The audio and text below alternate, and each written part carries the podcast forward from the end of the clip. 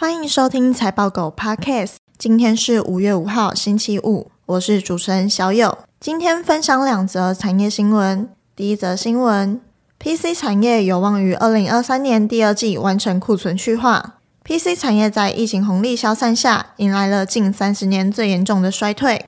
不过，近期 PC 代工和通路商已经有触底的讯号浮现。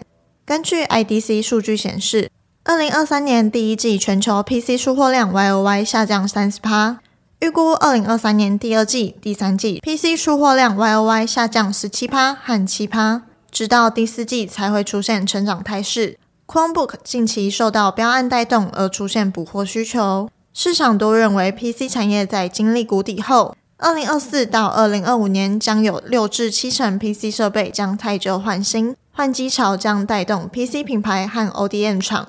Intel 预估，二零二三年 PC 市场销售量有望达二点七亿台，第二季季底库存有机会达到健康水位。这边的概念股有笔电、笔电品牌。第二则新闻，二零二三年第一季伺服器出货量衰退，二零二四年需求将重启。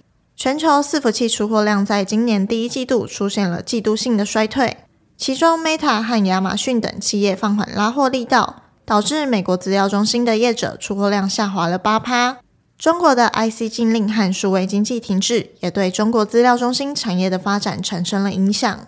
伺服器产业的下游客户和 OEM、ODM 厂的库存水位已经调整了三个季度，加上 Meta 的资本支出展望没有改变，而且在今年五月之后不再进行裁员计划，使得云端需求将逐渐趋于稳定。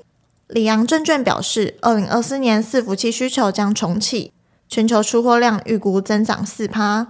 这边的概念股有资料中心、伺服器代工、伺服器品牌。